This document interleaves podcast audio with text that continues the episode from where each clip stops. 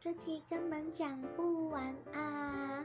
记得我到现在是很喜欢用电视看重播的怀旧类型卡通，例如《哆啦 A 梦》《乌龙派出所》《阿尔卑斯山的少女》这类型的。